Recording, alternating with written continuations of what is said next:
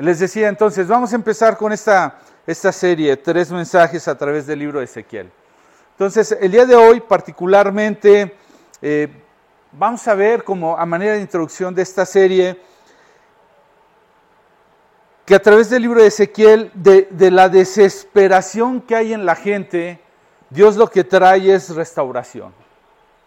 ¿Sí? Es muy probable que no sé cuál haya sido tu experiencia, cuál haya sido eh, pasado este tiempo de, llamémosle, de fin de año. Eh, yo conocí historias un poquito difíciles, incluso con todo esto que hemos estado viviendo de la pandemia, nos ha llevado a vivir momentos muy difíciles y yo encuentro a personas desesperadas, ¿sí? Pero tristemente no buscando a Dios. Entonces eso es algo muy extraño, ¿no? Eh, uno pensaría que lo natural es que eh, en medio de la desesperación uno estaría buscando el recurso sobrenatural de Dios. Pero si uno lo busca, va a encontrar restauración, no solamente en su relación con Dios, sino en el propósito que Dios tiene por el cual ha permitido lo que hemos vivido, ¿verdad? Eh, del pecado, de una situación.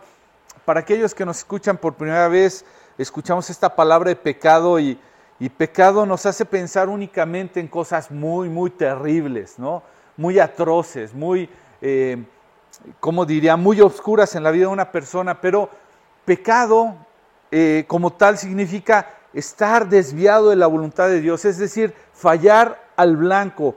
E, e, es literal el concepto y pues muchas veces no es que andamos por la vida deseando cometer cosas malas en contra de Dios, simplemente andamos por la vida no en la voluntad de Dios, no exactamente en lo que Dios desea para nosotros.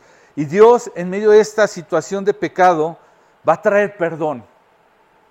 ¿Cuántas veces no has cometido el error? Has fallado en la dirección y ya que te encuentras en las consecuencias dices, ah, pero, pero ¿cómo se me ocurrió? ¿Pero por qué me metí? ¿Por qué lo hice?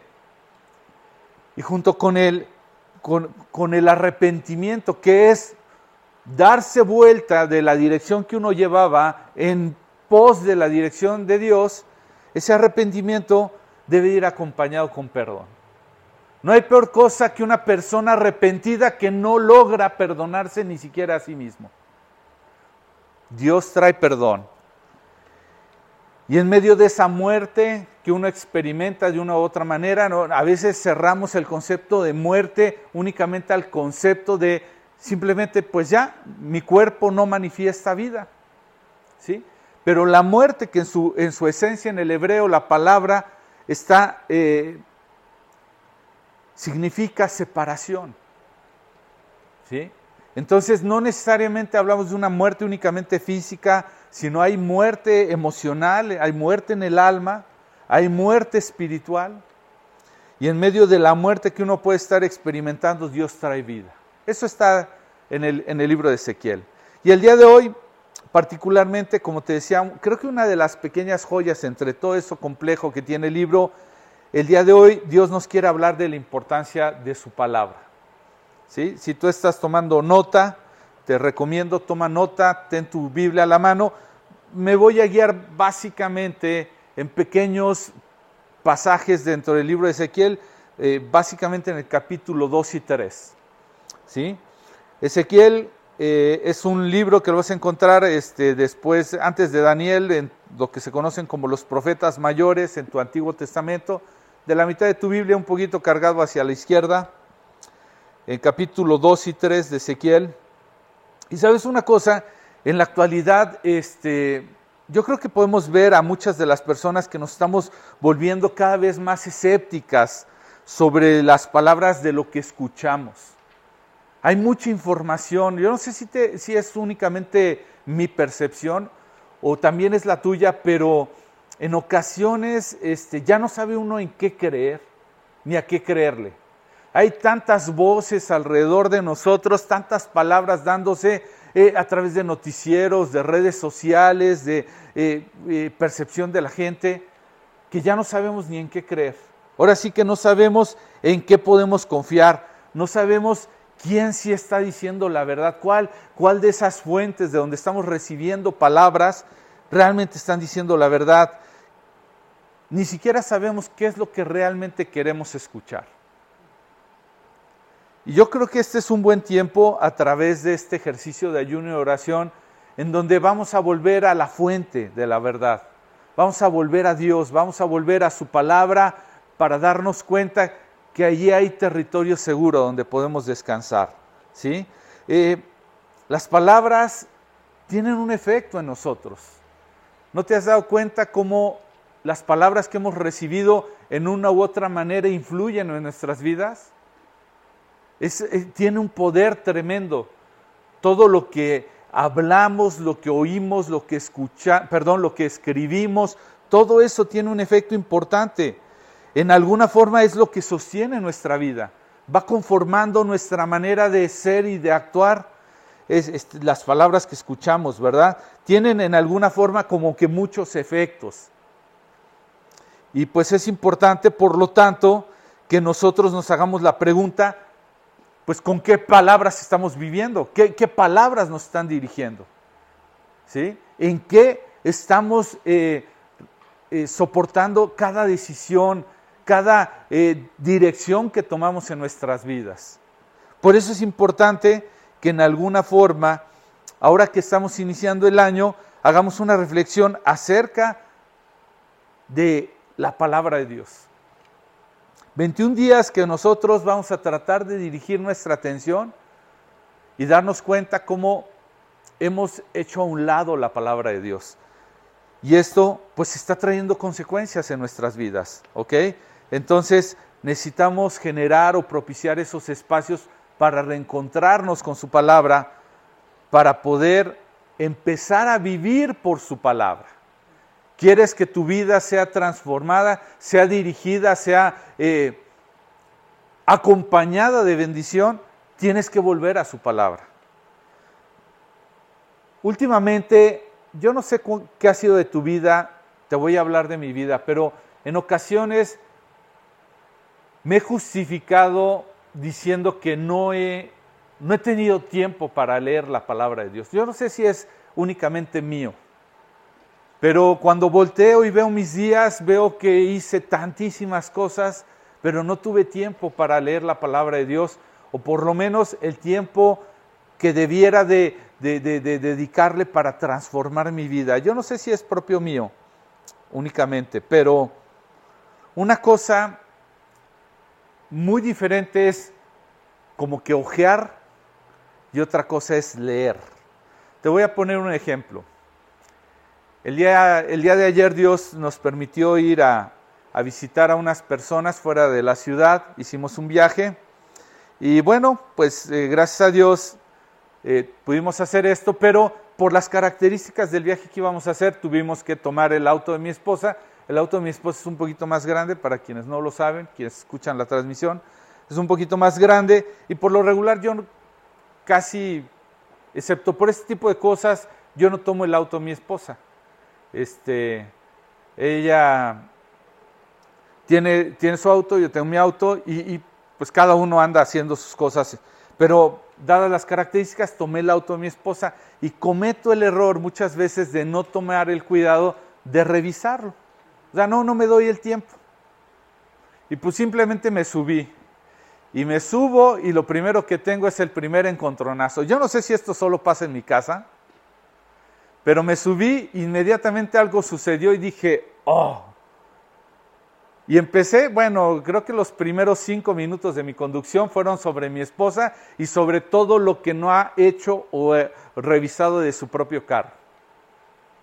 Y bueno, pues ahí vamos. El tema principal, los limpiaparabrisas eh, no funcionaban. Me podía dar cuenta porque en algún momento mi esposa los activó se corrieron con un poco de agua de la que avientan y pues dejó todo rayado, porque ya no, ya no limpia completamente, ¿no?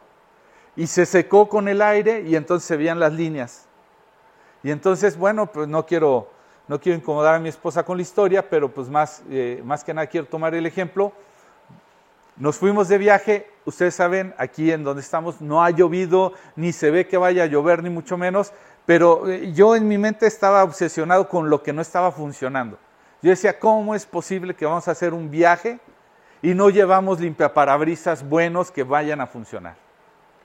Bueno, pues ahí voy yo ahí con mi medio entripado y demás, entre otras cosas, y hacemos el viaje.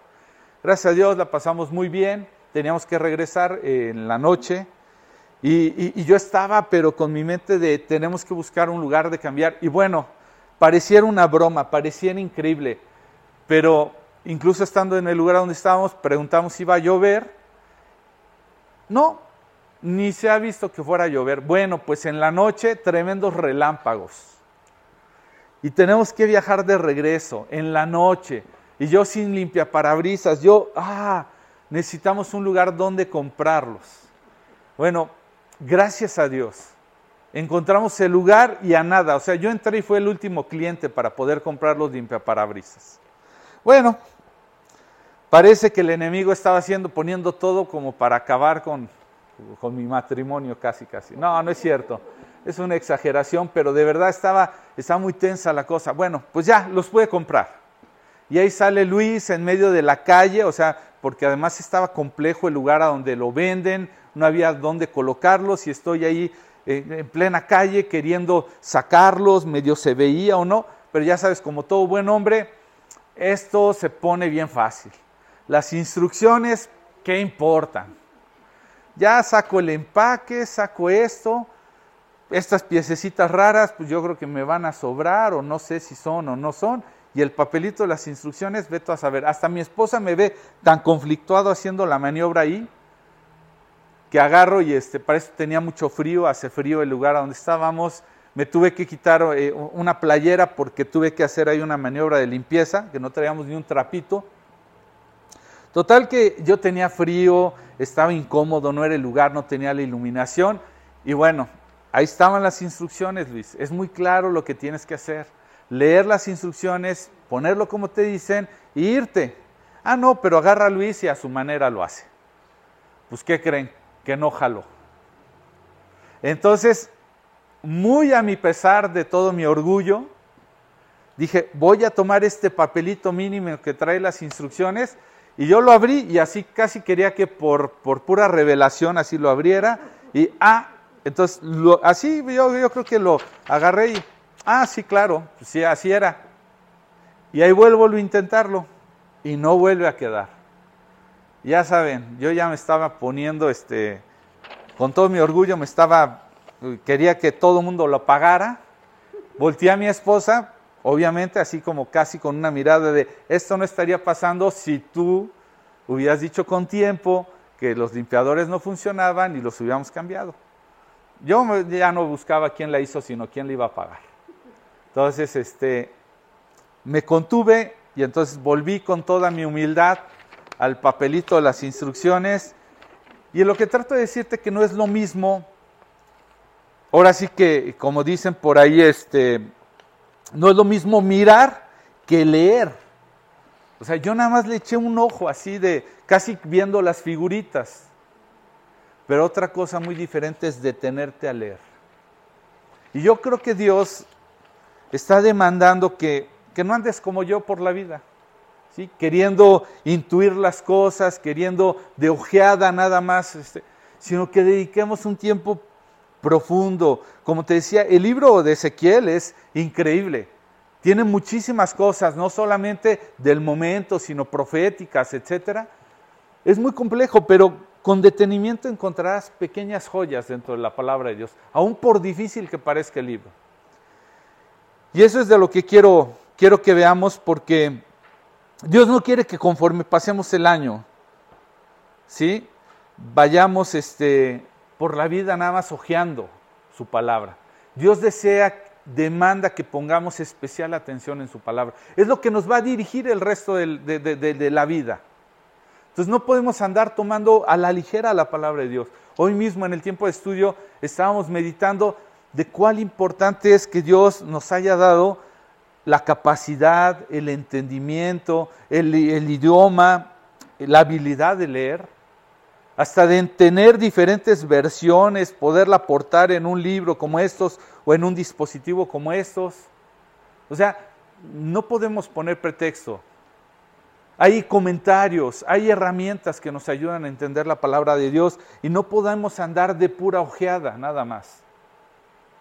Con lo, que otros se tomaron el tiempo para desarrollar. No, no, no, tenemos que tener tiempos profundos.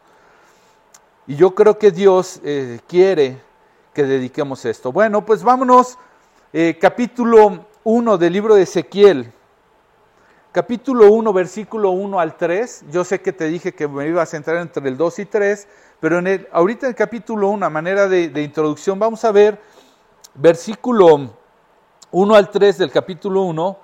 Dice lo siguiente, aconteció en el año 30, en el mes cuarto, a los cinco días del mes que estando yo en medio de los cautivos junto al río Quebar, los cielos se abrieron y vi visiones de Dios. En el quinto año de la deportación del rey Joaquín, a los cinco días del mes, vino palabra de Jehová al sacerdote Ezequiel, hijo de Buzi, en la tierra de los caldeos, junto al río Quebar. Vino allí sobre él la mano de Jehová. Y quiero llamar tu atención, versículo 3 dice, vino palabra de Jehová. Vino palabra de Jehová. O sea, te voy a dar un poquito de contexto. Esto que te estoy leyendo, que narra el, inicio del libro, sucede alrededor de 600 años antes de que naciera el Señor Jesús. En el primer, eh, eh, en, el, sacan, sacan del pueblo de Dios a un grupo de personas, entre ellos va este Ezequiel, y se los llevan a Babilonia y los tienen a las afueras, eh, a un lado de un río, aquí dice el río Quebar, ya los tienen en el cautiverio. Y entonces dice que él estando ahí, dice en el año 30 en otras versiones, si tienes otra versión, nueva traducción viviente, te dice hasta el día y, la, eh, y el mes, creo, 31, o no me acuerdo qué día, 31 de julio, cuando él, eh, Ezequiel, estaba por cumplir 30 años, lo cual mencionan algunos este, textos eh, de ayudas, 30 años es más o menos la edad en la que una persona podía ser establecida como sacerdote. Él estaba preparándose como sacerdote, pero es llevado a este, a este cautiverio. Y ahí en el cautiverio él está sentado a un lado del río y viene una visión de parte de Dios. Pero dice aquí, lo más importante que quiero resaltar, dice, vino palabra de Jehová. Yo no sé qué sea para ti, pero y si lo has podido imaginar, pero qué sería para toda esa gente que no tenían una manera este, por escrita todavía este tipo de palabras. Tú y yo ya tenemos todo un libro, ¿sí? Compuesto de varios libros, inspirados por Dios de acuerdo a lo que nos dice la Escritura, por diferentes autores en diferentes épocas. Pero ese hombre no tenía mayor referencia. Y vino palabra de Jehová. Y sabes una cosa, en el libro de Ezequiel 82 veces se menciona esta palabra hebrea dabar, que significa palabra. Y se usa a lo largo de todo este libro. ¿Y sabes cuál es la constante en este libro? La frase, la palabra del Señor, ajá, vino a Ezequiel. Y vino palabra de Jehová. Esa es la constante en todo el libro. Y sabes una cosa, la única manera en la que tú y yo vamos a poder experimentar lo que Ezequiel estaba viviendo es en este tiempo de ayuno y oración que busquemos a Dios y va a venir, y va a venir, y va a venir palabra de Dios. Y entonces ahí vamos a poder encontrar muchas cosas. Lo primero que tenemos que entender que este tiempo de ayuno y oración es buscar de Dios para que venga su palabra, para que venga su revelación, para que venga su dirección. Es lamentable eh, que no solamente no practicamos el tiempo de ayuno y oración, sino que además cuando lo practicamos a veces lo tomamos como pretexto para bajar de peso. O sea, a veces decimos, bueno, ¿y, cómo va el ayuno? No, pues muy bien, no me ves más flaco, en vez de decir, bendecido, no sabes cuánto me ha hablado el Señor porque no estamos apercibidos de que va a venir palabra del Señor. O sea, tal vez hemos menospreciado la palabra de Dios, yo creo. Ahí la tenemos. En diferentes versiones, quizás en diferentes dispositivos, el tema es, no es que no la tenemos. Aquí vino palabra del Señor. ¿Sabes?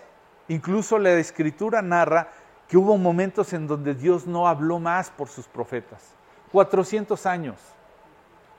O sea, imagínate un creyente dependiendo de la dirección de Dios y de su palabra y no saber, no solamente en toda su vida, sino por generaciones. Nadie te pueda dar una referencia de algo que Dios estaba pidiendo o diciendo.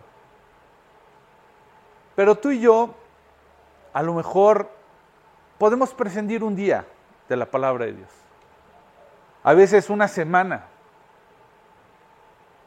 a veces un poquito más. Y no le vemos problema. Pero debemos de pensar que la palabra de Dios es digna de ser anhelada, buscada. Y eso es lo que nos da el tiempo de ayuno y oración. Es un tiempo en donde con conciencia lo único que hacemos es buscar, buscar que Dios hable en ese tiempo. ¿Sabes? El Señor Jesús, que ahorita no me voy a meter, de paso lo tenemos dentro de la guía, el Señor Jesús muy de mañana salía a buscar la palabra. ¿sí? Se iba un tiempo de oración para que el Padre le hablara. En el Evangelio de Juan menciona que Él no hace nada de sí mismo si no le fuera revelado por el Padre. Y tú y yo, la verdad es que salimos todos los días y a veces vamos a la palabra de Dios al final del día y ya nada más por no dejar, por no irnos en blanco. Pero eso quiere decir que pasamos todo un día sin seguir la voluntad de Dios sin ver que Dios estaba pidiendo que camináramos. Las palabras, ya sean habladas, escuchadas, escritas, leídas, deben de estar destinadas a hacer algo en nosotros. ¿Sí? Deben de tener un propósito. En ocasiones hemos tomado, te lo confieso, alguna vez tomé el propósito de no irme a dormir un solo día sin por lo menos leer un versículo de la palabra de Dios. Y te soy sincero, lo único que pasaba por mi mente era, a veces se me estaban cerrando los ojos y decía, no puedo fallar a mi compromiso. Y tomaba rápidamente, eh, llevaba pues, una secuencia, un orden, no, no, no, no creas que nada más la abría y a donde caía ahí leía. Yo llevaba una secuencia y a veces así mis ojitos se estaban así como que cerrando y me costaba hasta trabajo. La leía y decía, ya puedo dormir en paz. El requisito lo cumplí. Pero la palabra de Dios debe estar destinada a provocar algo en nosotros. Y entonces, ahora sí vamos. Si estás tomando nota, tres cosas. Ya sabes que me gusta hablar de puntos. A mí me ayuda para entenderlo un poquito más. Lo primero que quiero compartir contigo es que debemos de estar dispuestos a recibir la palabra. Tenemos que buscar en este tiempo, en este ejercicio de ayuno y oración, una disposición de recibir la palabra. Ahora sí, vámonos, capítulo 2 de Ezequiel, versículo 1 y 2. Dice la escritura, me dijo, hijo de hombre, ponte sobre tus pies y hablaré contigo. Y luego me habló, entró el Espíritu en mí y me afirmó sobre mis pies y oí al que me hablaba. Y me dijo, ah, perdón, y, oí al que me hablaba. Hasta, hasta ahí me voy a parar. ¿Te das cuenta? Dios hablando contigo, lo que va a hacer es que va a poner más de su presencia en ti. ¿Quieres ser lleno del Espíritu Santo? No busques uno de estos lugares donde un hombre de Dios, un gran siervo de Dios ungido, va a llegar sobre de ti, enfrente de ti, te va a poner su mano, va a orar y te va a transmitir todo lo que él tiene y ya recibió de parte de Dios. ¿Sí? Tener eso nada más que lo puede hacer Dios, sería tanto como quererme poner la Biblia aquí arriba y, esperar que bajara su conocimiento. Eso es mero misticismo. Es esperar una obra mágica que me llene. ¿Quieres ser lleno de la, de la presencia de Dios? ¿Quieres ser bautizado en el Espíritu Santo de Dios? Es decir, bautizado, eh, hemos hablado de que la palabra bautismo significa ser cubierto por completo. Por eso es que cuando nos bautizamos somos depositados en el agua hasta que se nos cubre por completo. El bautismo, el Espíritu de Dios, es meterte en comunión con Dios. Entonces, tenemos que venir dispuestos a recibir su palabra, porque dice, me dijo, hijo de hombre, ponte sobre tus pies. Es decir, levántate. ¿Sí? No es precisamente la forma en la que lo escribió. No creas que estoy haciendo un ejercicio de eh, hermenéutica aquí, pero es un buen ejemplo para decirte, hay que ponernos de pie para buscar de Dios. Te digo que muchas veces yo he leído su palabra así de último momento, ya a punto de dormirme, así acostadito, así, ya, ya más puesto para dormir que para leer. Pongámonos de pie. Dediquémosle un momento, un espacio. Dice, hijo de hombre, ponte sobre tus pies y hablaré contigo. Y luego que me habló, entró su espíritu sobre, eh, eh, eh, entró el espíritu en mí y me afirmó los pies vas a ver que en la medida en la que tú te dispones a recibir la palabra de Dios, Dios te va a afirmar, te va a poner en un buen lugar. Y dice, y oí al que me hablaba. A veces las personas vienen con frecuencia, recientemente que conocen al Señor, dicen, pero es que yo oigo que los demás dicen, y Dios me habló, y Dios me habló. ¿Y cómo es que Dios te habla? Porque lo único que están queriendo tener en su encuentro con la palabra de Dios es información. No están esperando tener un, encuentro con Dios, con aquel que lo habla. La escritura dice que es viva y eficaz. Y es vida la que se está transmitiendo a través de sus palabras, pero necesitamos creer que estamos eh, eh, encontrando a Dios en lo que estamos leyendo. Entonces, una pregunta para ti, para mí sería, ¿estamos cultivando una vida abierta para recibir la palabra de Dios? ¿O cómo andamos? ¿Cómo, ¿Cuál es nuestra postura para recibir la palabra de Dios? Porque en ocasiones no estamos cultivando, no estamos teniendo estos momentos para, para recibir la palabra de Dios.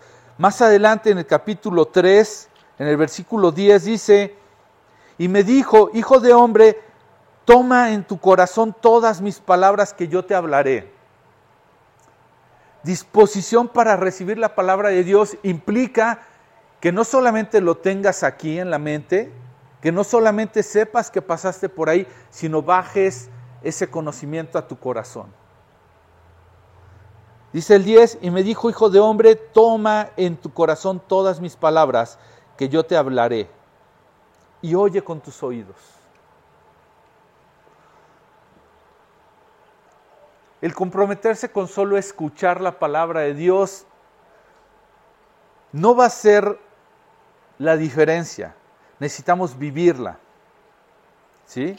Y eso es en sí recibir la palabra de Dios. A lo mejor tú has tenido hijos como yo, aquellos que me están escuchando en la transmisión, a lo mejor tienen hijos, y yo creo que muchas veces te ha pasado como a mí, que me doy cuenta que mis hijas en realidad solo están escuchando lo que yo digo. ¿Sí? Pero no veo que eso esté provocando algo en sus corazones.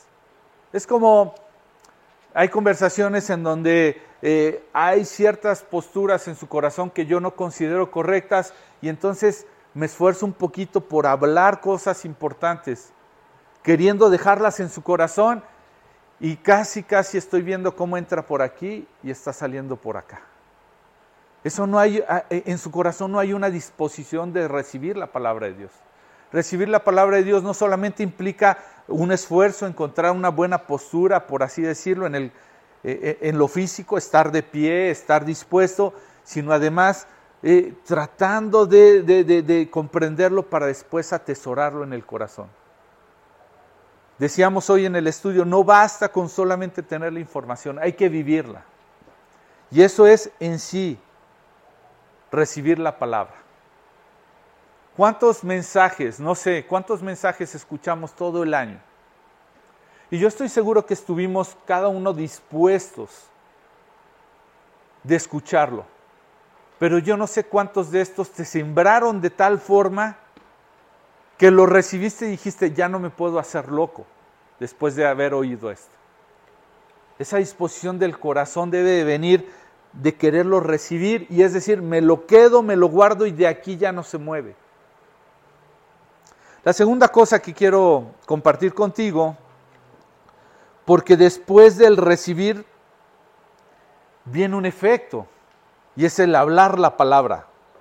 La segunda cosa es que debemos de tener una disposición a hablar la palabra. Ezequiel capítulo 2, versículos 3 al 7 dice lo siguiente, y me dijo, hijo de hombre, yo te envío a los hijos de Israel, agentes rebeldes que se rebelaron contra mí. Ellos y sus padres se han rebelado contra mí hasta este último día. Yo pues te envío a hijos de, duros de duro rostro y empedernido corazón, y les dirás, así ha dicho el Señor. ¿Acaso ellos escuchen? Pero si no escuchen, si no escucharen, perdón, porque son una casa rebelde, siempre conocerán que hubo profeta entre ellos. Y tú, hijo de hombre, no les temas ni tengas miedo de sus palabras, aunque te, haya, aunque te hallas entre zarzas y espinos y moras con escorpiones. No tengas miedo de sus palabras ni temas delante de ellos, porque son casa rebelde. Les hablarás, pues, mis palabras. Escuchen o dejen de escuchar, porque son muy rebeldes. Y lo que quiero poner atención eh, o especial atención es como aquí en el versículo 3 está diciendo, yo te envío. Dios está anhelando que a través de todo este tiempo que nosotros vamos a escuchar la palabra de Dios, nos demos cuenta que nos está haciendo un llamado, nos está enviando.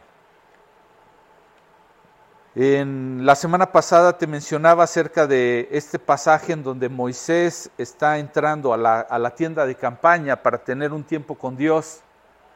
Y hablaba de tres niveles, no sé si lo recuerdes el mensaje de la semana pasada, hablaba de tres niveles de, de cómo la gente quiere conocer a Dios. Algunos solo le quieren conocer por su gracia, es decir, por todo aquello que nos provee. Ese es el grueso. La mayoría de la persona viene por una necesidad y no está mal. El problema está que te quedes solamente a conocer a Dios por su gracia, por todo lo que nos provee. Dios quiere que vayas un poquito más. Después hablé del segundo nivel, el nivel de que Dios desea no solamente que por su gracia lo conozcas, sino por su favor. Y es ese nivel en donde te das cuenta que ya no sigues a Dios por lo que tú necesitas para esta vida, sino más bien que tú sigues esta vida para servir a Dios y cumplir su propósito, su voluntad. Y Él de todas maneras te va a dar lo que necesitas. Pero al caminar haciendo su voluntad, Dios deposita su favor. Y entonces todo lo que emprendes, Dios lo va facilitando. De manera sobrenatural, Dios va proveyendo las ayudas para que cumpla su propósito. El problema y el gran peligro es de ese grupo, que es un poquito más reducido, que se enamoran con el favor de Dios, con el poder de Dios, con su manifestación, con su servicio. Aman más el servicio que al que, es servido. Y decía yo, te pasa como lo, lo, del mismo capítulo 10 de Lucas, de Marta y María. ¿sí? Marta se descuida tanto por servir al Señor que se olvida del Señor. Pero el tercer nivel, dice, dice Moisés, estando ahí en Éxodo 33, me parece que era lo que estamos leyendo, dice, en otras palabras, yo no vine hasta aquí, hasta tu presencia, yo no vine por tu gracia, yo no vine por lo que me puedas dar. Le dice, es más, ni siquiera vine por tu favor, yo vine porque quiero ver tu gloria, quiero ver tu gloria, quiero verte a ti. Y sabes una cosa, aquellos que están dispuestos a ver su gloria, aquellos que han podido pasar un tiempo de comunión tan profunda con Dios, que lo empiezan a ver, no se pueden quedar callados. Tienen que ser testigos, tienen que darlo a conocer. Entonces tenemos que hablar la palabra de Dios.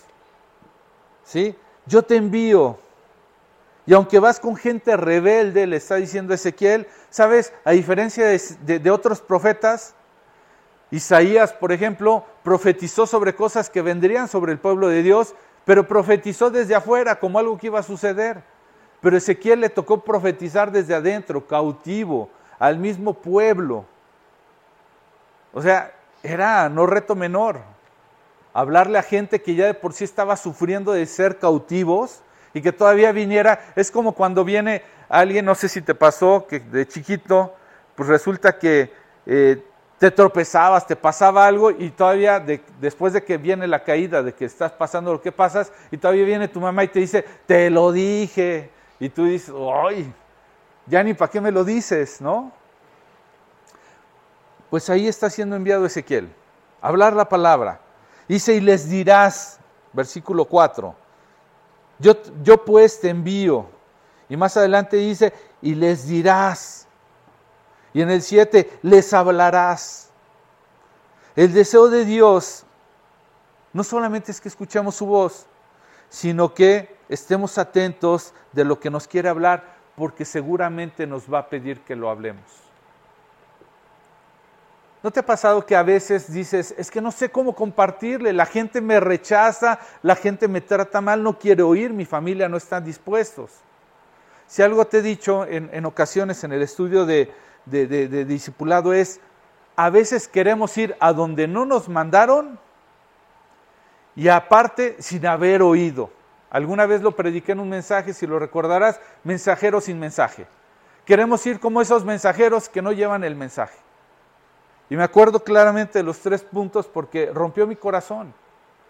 Porque a veces no voy como, como Dios me, me quiere enviar. Voy a mi manera, con los que yo quiero, a decirles lo que yo quiero. Y el mensaje, en ese, eh, en ese mensaje uno de los puntos es que los que van de mensajeros conocen el mensaje.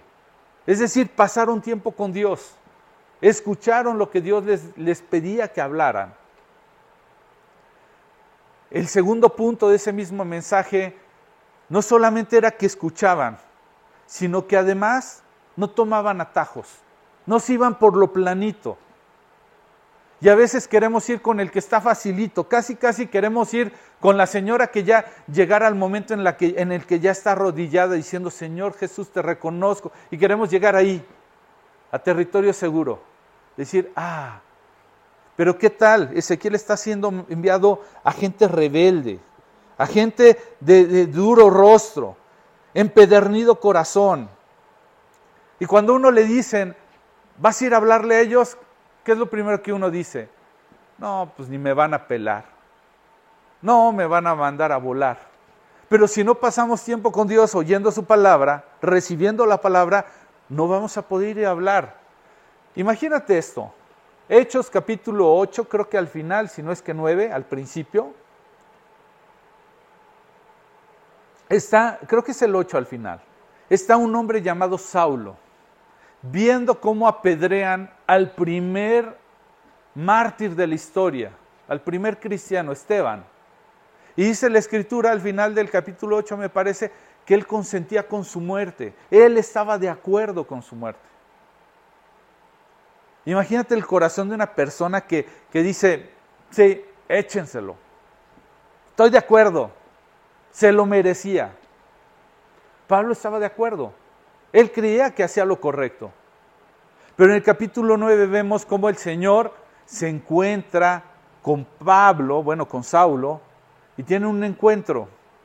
Pero después el Señor se encuentra con un hombre que se llama, eh, si mal no recuerdo, Ananías. Ah, perdón. Ahorita te digo, bueno, yo, no lo traía en mis notas, pero, pero me viene a la mente, eso está en Hechos capítulo 9 es este, ¿cómo se llama? ¿Sí? Cornelio. Ya me confundí. Sí, miren. 9.1. Saulo respirando aún amenazas de muerte contra los discípulos del Señor. Vino al sumo sacerdote, le pide cartas de la sinagoga para ir y que sacaran a los... ¿Sí? Pero hay un hombre, Ananías, versículo 10, dice, había entonces en Damasco un discípulo llamado Ananías, a quien el Señor le dijo en visión, Ananías, y él respondió, heme aquí, Señor. Y el Señor le dijo, levántate y ve a la calle que se llama derecha, y busca en la casa de Judas a uno llamado Saulo de Tarso, porque he aquí él ora y ha visto visión en visión a un varón llamado Ananías que entra y le pone las manos encima para que recobre la vista. Entonces Ananías respondió, Señor, ¿qué le respondió? Señor, he oído, ¿te das cuenta en el 13? He oído de muchos acerca de este hombre, cuántos males ha hecho a los santos, a tus santos en Jerusalén. Y aún aquí tiene autoridad de los principales sacerdotes para prender a todos los que invocan tu nombre. En otras palabras le dice, Señor, ¿por qué no me mandaste con la viejita ya arrodillada buscando de Dios? Me mandas con ese Saulo, que además que estaba consciente de que mataban a un hombre de tus seguidores, todavía además tiene poder de venir a hacer lo que quiera aquí mismo donde yo estoy. ¿Te puedes imaginar? Pero el Señor lo respalda. No voy a seguir con el versículo capítulo, eh, capítulo 9, si mal no recuerdo, el 14 dice, eh, eh, instrumento me es este, ¿verdad?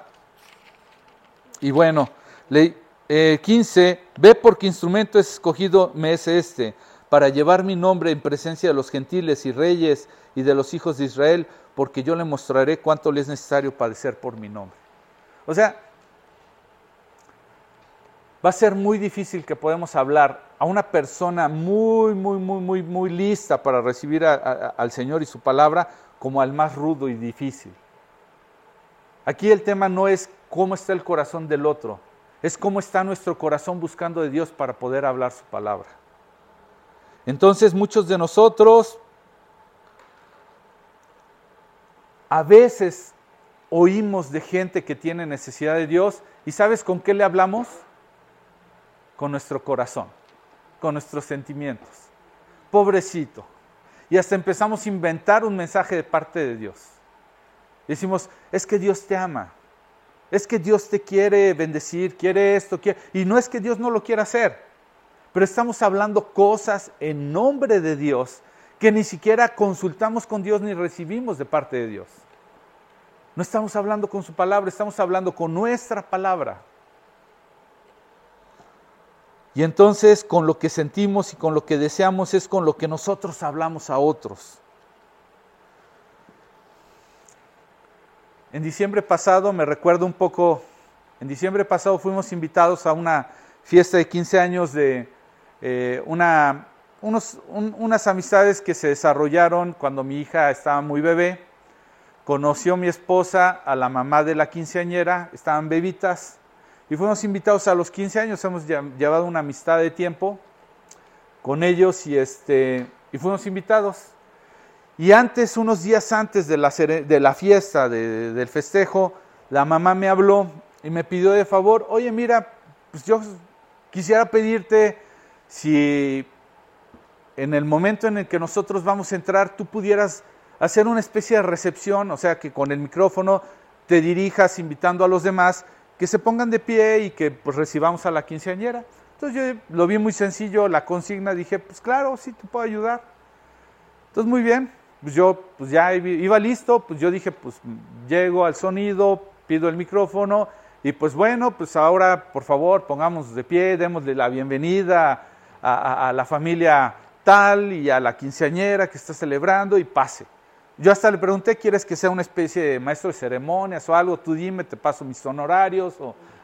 No, no, no, para nada, pero yo le dije, este, yo puedo. Y me dijo, no, no, algo sencillo, nada más que nos des la entrada, la bienvenida. Ah, bueno, pues ah. llega el mero día y entonces ya estando ahí, me dice, Jan, vamos a entrar, ¿eh? Ya ve y toma el micrófono. Y entran ay, bueno, yo hago esto, ¿qué te digo? Pues a continuación, pónganse de pie, vamos a darle la bienvenida. Entran estas personas, se paran a un lado de mí y en eso ella se acerca y me dice, ahora por favor, danos unas palabras. Y yo en ese momento así como que, ¡fum! ¿Y puedes imaginar qué sentí? O sea, ¿qué, qué digo? Y yo pues estaba conflictuado, es, pues, ¿cómo doy unas palabras? Más bien los padres, no sé, tiene que dar unas palabras a los invitados o a su propia hija. O sea, me sentía fuera de lugar, me sentía que no sabía ni qué decir, estaba avergonzado, me sentía ridículo. Bueno, la historia, gracias a Dios, porque me guarda de los ridículos, no terminó así, pero este, a lo que voy es que en ocasiones andamos por la vida así.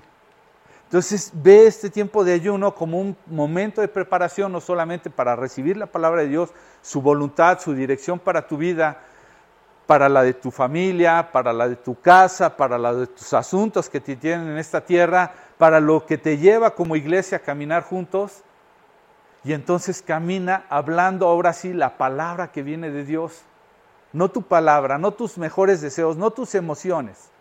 Esos ya se quedaron el 31 con unas eh, con un rito ahí de unas uvas y lo que sea. Este es el momento para que tú camines y vivas y hables la palabra que Dios te quiere regalar.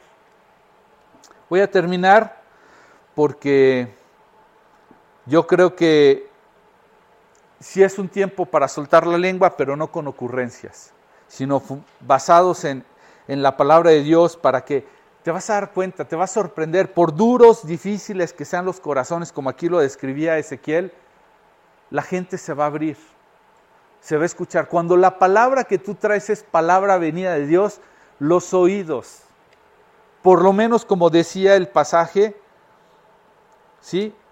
Dice aquí este, lo, que, lo que acabamos de leer de, de Ezequiel, para que sepan que por lo menos entre ellos había profeta, había enviado de Dios. ¿Ok? Entonces, este, estemos listos. Vamos a empezar a abrir oídos de personas, pero cuando vengamos con, con esto, ¿no? Por difícil que sea, eh, ¿no te ha pasado que a veces hablas hasta una palabra de exhortación? A mí me ha pasado que he visto que cuando no he buscado de Dios y vengo a exhortar a una persona, hasta el más amoroso del pueblo de Dios ¡ah! resiste esa palabra. Pero he visto también momentos en que buscando la presencia de Dios, así he ido con el desconocido más rudo y difícil a exhortarlo y recibe el mensaje diciendo, híjole, está fuerte, no lo esperaba, pero tiene sentido lo que me estás diciendo. ¿Qué es la diferencia? No es que les dijimos, sino quién nos mandó que les dijéramos. ¿Ok? Último punto, no solamente recibir la palabra en este tiempo, hablar la palabra, sino alimentarnos de la palabra. Es obvio.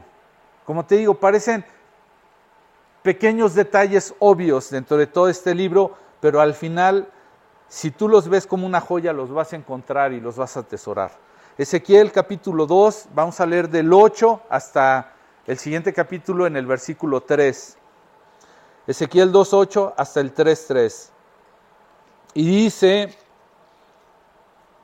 mas tú, hijo de hombre, oye lo que yo te hablo, no seas rebelde como la casa rebelde, abre tu boca y come lo que yo te doy. Y miré, y aquí una mano extendida hacia mí, y en ella había un rollo de libro, y lo extendió delante de mí, y estaba escrito por delante y por detrás, y había escritas en él endechas y lamentaciones y ayes.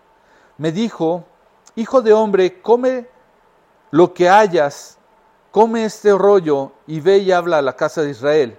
Y abrí mi boca y me hizo comer aquel rollo y me dijo, Hijo de hombre, alimenta tu vientre y llena tus entrañas de este rollo que yo te doy. Y lo comí y fue en mi boca dulce como la miel. No solamente es el llamado a recibir, no solamente es un llamado como lo hemos dicho, a hablar, sino también a estarnos alimentando, ¿sí? A comer la palabra de Dios.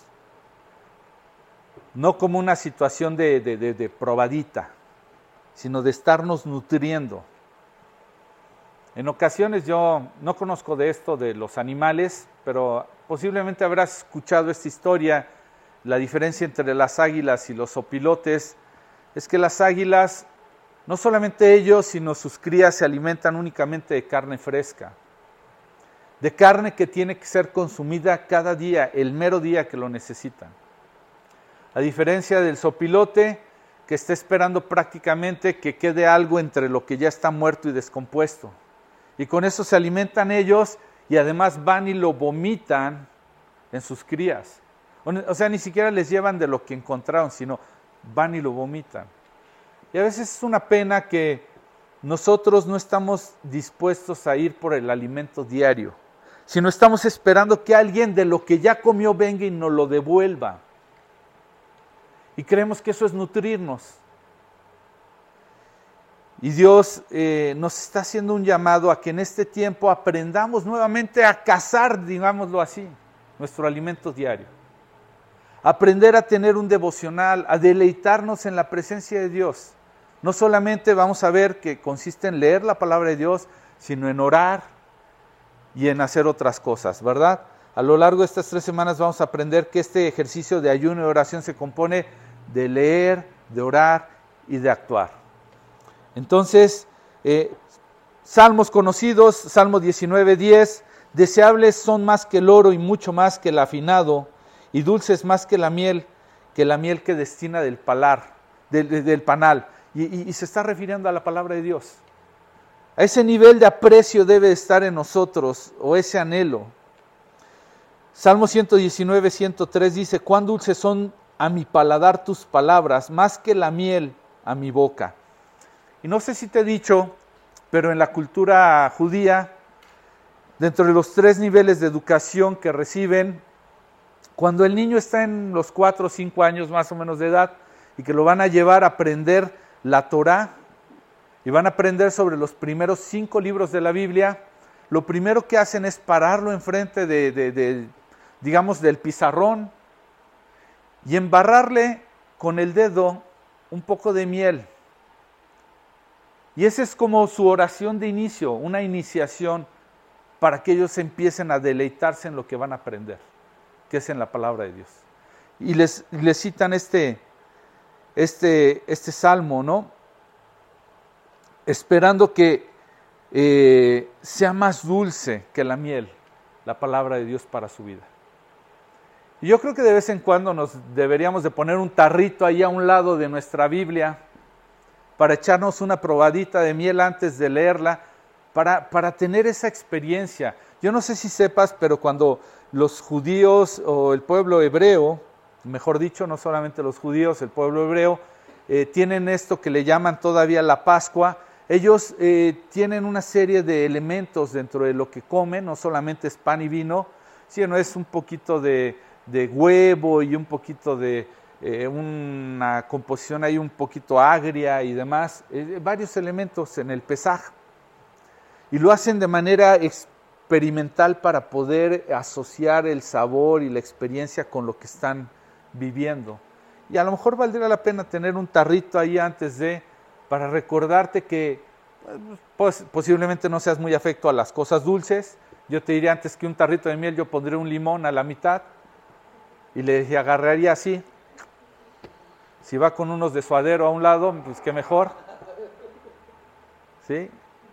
Pero hablando eh, eh, muy en serio, quiera Dios que le pudiera decir, Señor, concédeme que tu palabra sea mucho más sabroso que esto,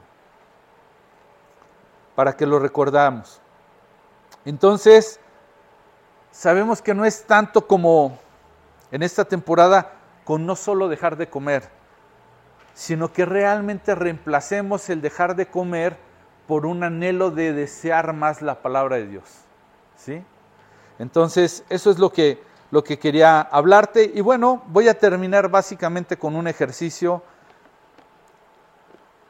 Tomando la misma figura de lo que siempre usamos del GPS, comienza, conecta, crece, participa y disipula. Respecto a esto que hemos hablado de de la palabra de Dios y de la importancia y, del acompañamiento que nos va a dar en este ejercicio de ayuno y oración.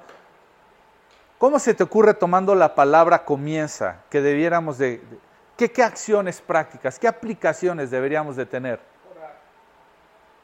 ¿Cómo empezarías a comenzar? ¿Qué te propondrías? ¿Solamente orar? estamos hablando principalmente no de la oración, de la palabra, de tomar la palabra de Dios. ¿Cómo, ¿Qué acciones tendríamos que hacer para empezar a comenzar en lo práctico?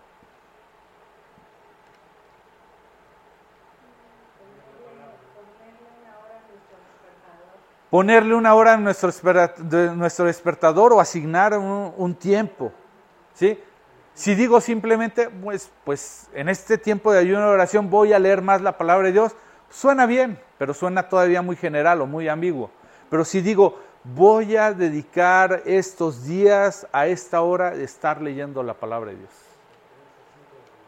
Las 5 de la mañana, dice mi hermano. Tener una libreta y una pluma para poner especial atención a lo que Dios me habla es una manera de recibir lo que, lo que nos está dando, ¿no? No nada más lo leo, sino lo recibo. Determinar qué voy a estar leyendo durante ese tiempo, ¿verdad? No nada más agarrarme y a ver qué da al de Tin Marín. ¿Algo más? ¿Alguna otra idea de cómo prepararnos para comenzar?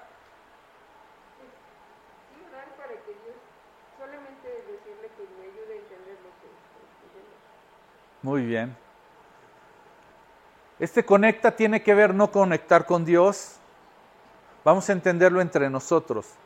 ¿De qué manera podemos encontrar que nos conecte la palabra de Dios en esta temporada de ayuno y oración? Entre nosotros. ¿Cómo se te ocurre que nos pudiera mantener conectados? ¿Cómo? Animándonos. Oye, ¿cómo van? ¿Han estado leyendo? ¿Quién me comparte qué, Dios le habló? ¿No? Es una manera de conectar con lo que Dios nos está hablando por su palabra, ¿verdad? ¿Qué más se te ocurre?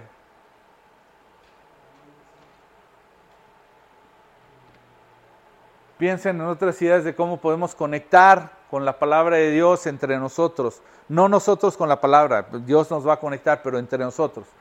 Crece, ¿cómo crees que nos puede ¿Qué cosas nos pueden llevar a crecer en el tiempo que estamos explorando este, eh, la palabra de Dios?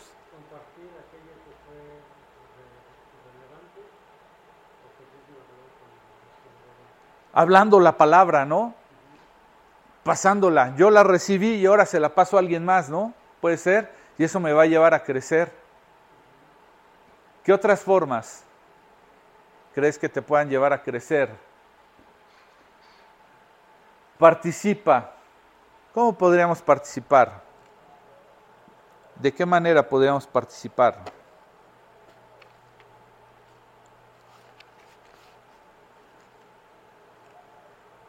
A mí se me ocurre que es una manera de hablar la palabra de Dios. Yo, una de las cosas que voy a procurar, voy a dejar contacto con redes sociales. Actualmente nada más tengo una red social, pero no voy a estar en esta red social y lo que voy a hacer es, voy a preparar una de las publicaciones que hubiera estado haciendo si estuviera conectado en la red y cuando termine el tiempo de ayuno las voy a ir publicando. Es la manera en la que yo voy a participar. No sé, ¿qué vas a hacer tú?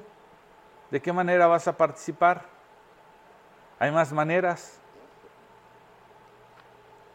Puedes irle a leer a un lugar de gente adulta la palabra de Dios, a alguien, a un orfanato, a un grupo de mujeres.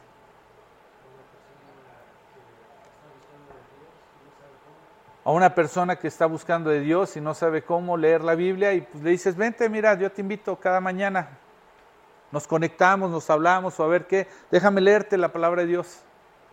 Yo tenía un compañero del trabajo que me propuse leerle un capítulo diario de la palabra de Dios. Y al principio lo tomó como una provocación, como una incomodidad. Él estaba queriendo influirme en algo y yo le dije, bueno, tú me estás queriendo influir, dame oportunidad, te voy a influir. Y él de momento lo sintió como una situación incómoda ya después llegó un momento en que se me olvidó y un día me dijo, ¿y qué? ¿Hoy no me vas a leer la Biblia? Le dije, ah, bueno, qué bueno que me recuerdas. Claro que te voy a leer la Biblia.